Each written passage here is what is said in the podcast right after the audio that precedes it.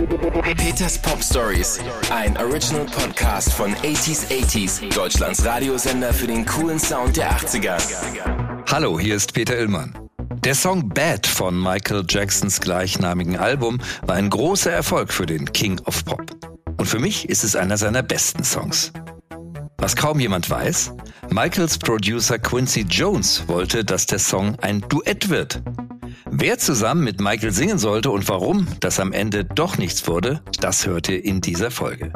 Michael Jacksons Bad. Das streng geheime Treffen der 80er Superstars. Jeder Musiker, jede Musikerin, jede Band will vor allem eines, Erfolg. Und zwar so viel und so schnell wie möglich. Doch was geschieht, wenn dieser Wunsch wahr wird? Wenn du ein Album rausbringst, das komplett durch die Decke geht, alle Rekorde bricht, sich so gut verkauft wie noch nie ein Album zuvor in der Geschichte der Popmusik. Was, wenn dein Werk sich unfassbare 80 Wochen in den Top 10 der US-Hitparade hält? Wenn der Rolling Stone dein Werk zu einem der besten Alben aller Zeiten kürt und plötzlich acht Grammys in deinem Regal stehen? Mal ganz ehrlich, du magst von Michael Jackson halten, was du willst, aber Thriller war bahnbrechend. Songs wie dieser hier drauf.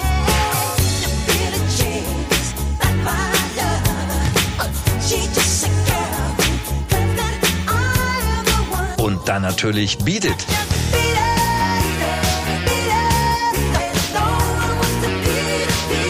Human Nature.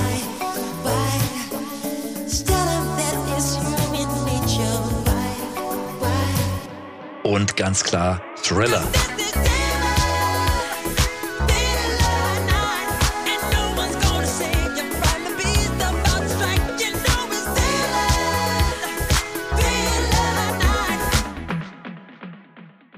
Thriller war und ist einfach ein wirklich großartiges Album, ein Meisterwerk, ein Meilenstein. Auch gut 40 Jahre nach seiner Veröffentlichung ist es immer noch das meistverkaufte Album aller Zeiten. Das zu toppen? Quasi unmöglich. Das Problem ist nur, der Mann, der dieses musikalische Wunder vollbrachte, war damals 24 Jahre alt und eigentlich muss Michael klar gewesen sein, Thriller ist ein musikalischer Urknall, ein singuläres Ereignis, das nicht wiederholt werden kann. Von niemandem, auch nicht von ihm selber. Aber was willst du machen, wenn du weißt, dass du den absoluten Erfolg, den absoluten Höhepunkt deiner Karriere schon so früh erreicht hast? In Rente gehen? Die Musikkarriere an den Nagel hängen? Aufhören, wenn es am schönsten ist? Natürlich nicht. Du wirst, was denn sonst, versuchen, etwas abzuliefern, das noch besser wird, noch größer, noch unglaublicher.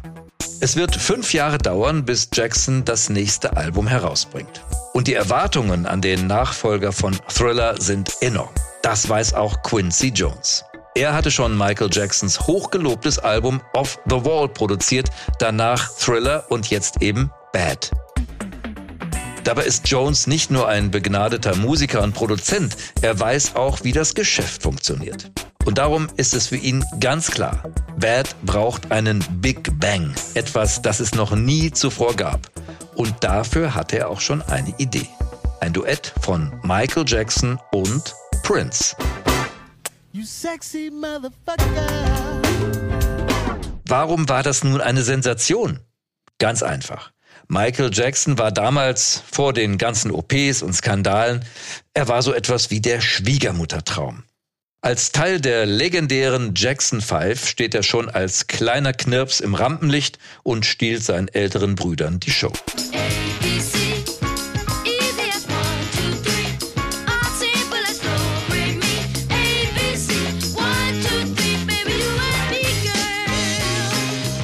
Aus dem talentierten Kinderstar wird ein großartiger Musiker, Sänger und begnadeter Tänzer.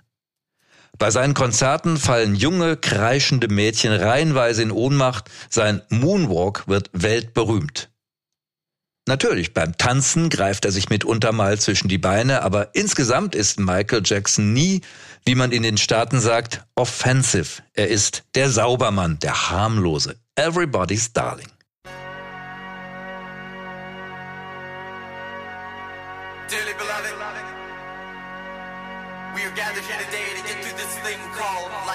Ja, und dann Prince.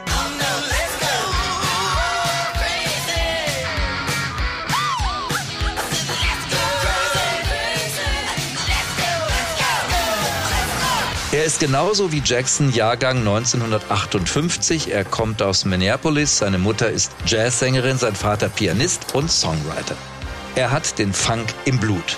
Sein Debütalbum I Feel For You ist zwar mehr oder minder ein Flop, sein zweites Album kommt schon besser an, doch dann ballert er ein Album nach dem nächsten raus und jedes enthält Songs, die die 80er maßgeblich prägen. Wie 1999.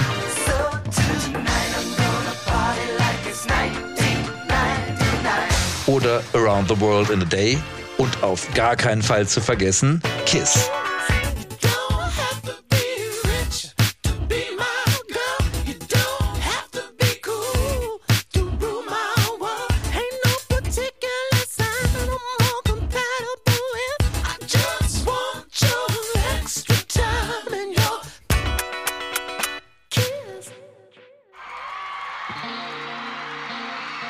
Prince tanzt mit nacktem Oberkörper, leckt obszön am Mikro, liebt erotische Posen und sexuelle Anspielungen. Mal trägt er verboten enge Hosen, dann luxuriösen Pelz oder glitzernde Anzüge. Traut sich unterschiedliche Musikstile zu vermischen und ist vor allem live eine Sensation. Jeder und jede von euch, die das Glück hatten, eines seiner Konzerte zu erleben, wird das wohl bestätigen können.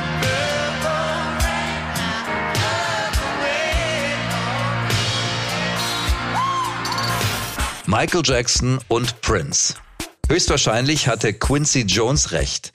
Mitte der 80er wäre dieses Duett vermutlich wirklich die größtmögliche aller Pop-Sensationen gewesen. Jones schickte eine Anfrage an Prince. Streng, geheim, versteht sich. Die damalige Toningenieurin von Prince, Susan Rogers, erinnert sich in einem Interview, dass Prince von der Anfrage begeistert war. Klar, er war selber ein Star, aber dass Jackson ihn um, naja, Hilfe, Unterstützung bat, das schmeichelte auch seiner Eitelkeit sehr. Und trotzdem soll er damals sofort gesagt haben, ich mach halt solches Zeug nicht. Fakt ist, Prince konnte der Versuchung nicht widerstehen. Und so kommt tatsächlich der Tag, an dem sich die beiden musikalischen Gegensätze des 80er Pop persönlich treffen. Wann genau diese Begegnung stattgefunden hat, ist nicht bekannt. Aber angeblich hat sich Prince in einer großen Limousine ganz allein zum Jackson-Studio fahren lassen.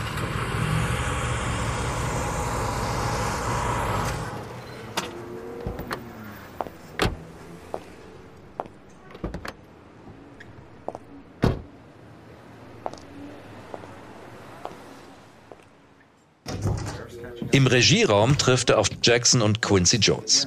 Der Song, den die beiden für das Duett der Superstars rausgesucht haben, stammt aus Michaels Feder. Gemeinsam hören sich den Song an.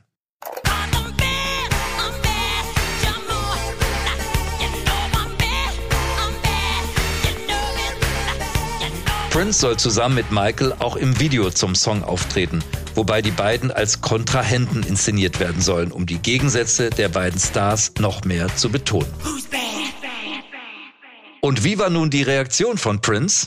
Nun ja, er hat zwei Probleme mit dem Track. Das erste wäre noch lösbar gewesen. Ihm missfällt eine Textstelle, in der es heißt, Your butt is mine, also dein Hintern gehört mir. Schon lustig, dass der sonst so betont sexuelle Prince die Sorge hatte, man könne denken, er und Jackson hätten was miteinander.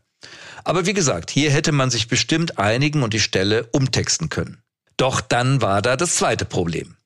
Prince findet den Song gut, richtig gut, sogar sehr gut. Aber warum sollte er in einem schon fertigen Track einfach nur eine Gesangspassage übernehmen, nur ein Duettpartner sein? Als Vollblutmusiker wollte er an dem Song mitschreiben, seinen Einfluss, seinen Sound und seine Ideen mit einbringen. Doch das hatten Jackson und Jones nicht vorgesehen. Das Ding wird auch ohne mich ein Hit, soll er gesagt haben. Dann zog er zur Überraschung der beiden anderen sein eigenes Demoband aus der Tasche. Darauf ein Track, von dem Prince wiederum glaubte, er wäre ideal für ein Duett geeignet.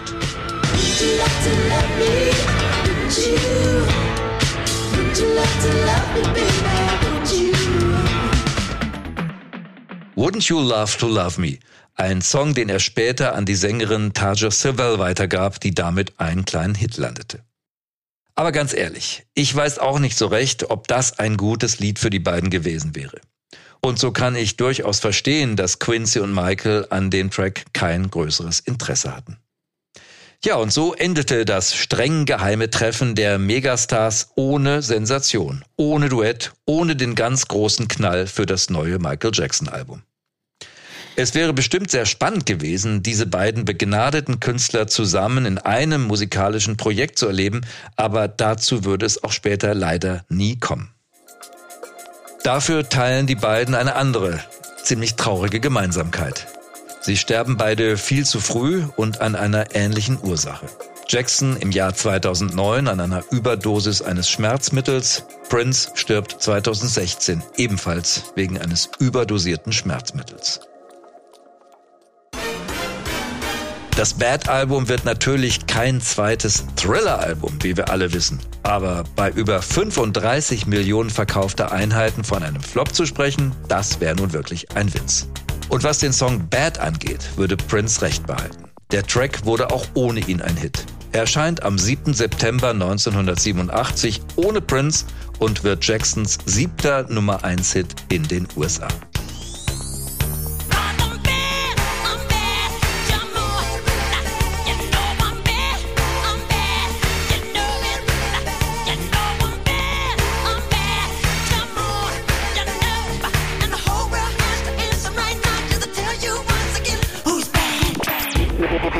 Peters Pop Stories, ein Original Podcast von 80s 80s, Deutschlands Radiosender für den coolen Sound der 80er.